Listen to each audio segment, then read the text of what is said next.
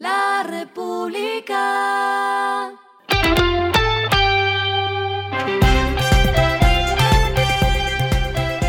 Al final de la jornada, esto es lo que debes saber sobre el comportamiento de los negocios, las finanzas y la economía.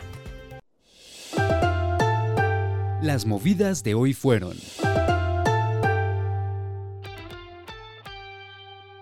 Tras la decisión de la aerolínea Satena de suspender operaciones en la ruta Bogotá-Caracas-Bogotá, Wingo acordó un acuerdo con la aerolínea estatal para proteger a los usuarios.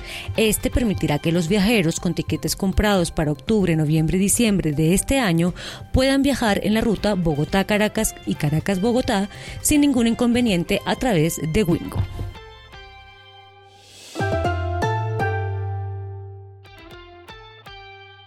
Canacol Energy anunció ejercicios de derecho de compra de acciones de Arrow Exploration Corp. La organización presentó un informe de alerta temprana en relación con la compra de 18,3 millones de acciones ordinarias en el capital. Los derechos de compra ejercidos habían sido adquiridos por Canacol en virtud de una colocación privada completada por Arrow que se llevó a cabo el 25 de octubre de 2021. Además, cada acción de la organización tiene un valor de 0,11 dólares.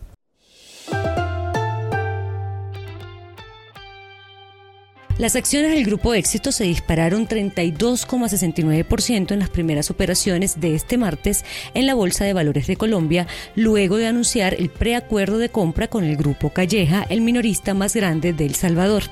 En el caso de Estados Unidos, el ADR de la acción hacia el cierre de la jornada subió 34,26% a 6,74 dólares por acción, mientras que en Brasil el BDR de éxito cotiza en 17,05 reales, esto es aproximadamente 3,38 dólares, disparándose 32,89%. Lo que está pasando con su dinero.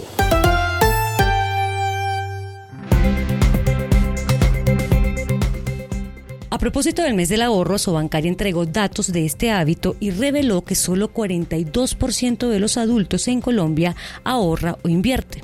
Es decir, solo 4 de cada 10 colombianos destinan parte de sus ingresos para ese propósito. Por departamentos, el top 3 de los que más ahorran son Bogotá con una proporción de 57,4% de su población, Cundinamarca con 46,9% y Norte de Santander con 46,4%. En contraste, los tres que menos lo hacen son Boyacá, con solo 30% de su población, Córdoba, con 26,2%, y Chocó, zona del país donde solo ahorran 25% de su población.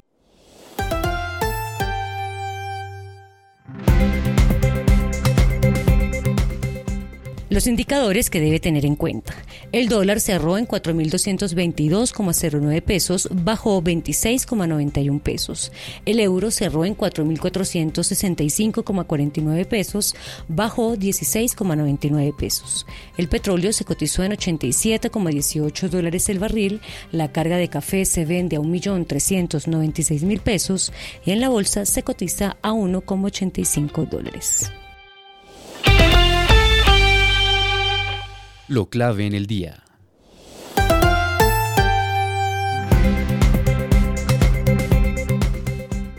El proyecto de presupuesto ya fue aprobado en primer debate el pasado 20 de septiembre y para su definición en segundo debate se espera que la discusión se amplíe hacia una revisión de los temas regionales, por lo que hoy la sesión de debate era exclusiva para la intervención de la oposición. Durante la sesión, el Centro Democrático rechazó flexibilizar la regla fiscal y advirtieron que el gobierno Petro no invierte los recursos disponibles, pues precisaron que en los primeros cinco meses del año la ejecución presupuestal fue inferior al promedio de los últimos 22 años. Con corte mayo, las obligaciones representaban 27% del monto de aprobaciones. Es importante recordar que el presupuesto tiene que quedar aprobado antes del 20 de octubre. A esta hora en el mundo.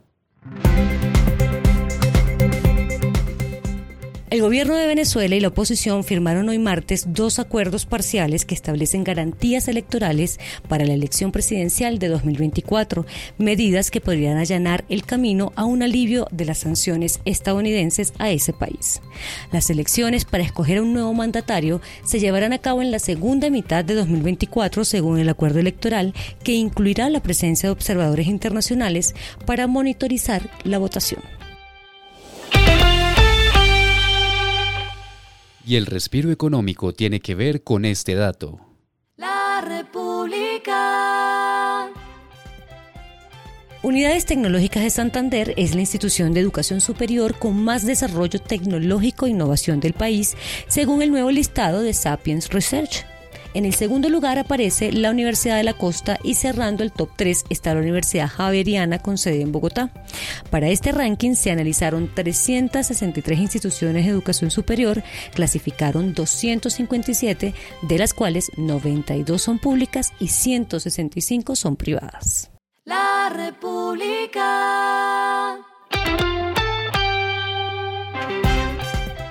Y finalizamos con el editorial de mañana. Son importantes las relaciones con Israel. Más allá de ser una potencia militar probada, Israel es un caso empresarial en sí mismo, que ha firmado un TLC con Colombia que mucho puede aprender de su agroindustria tech. Esto fue Regresando a casa con Vanessa Pérez.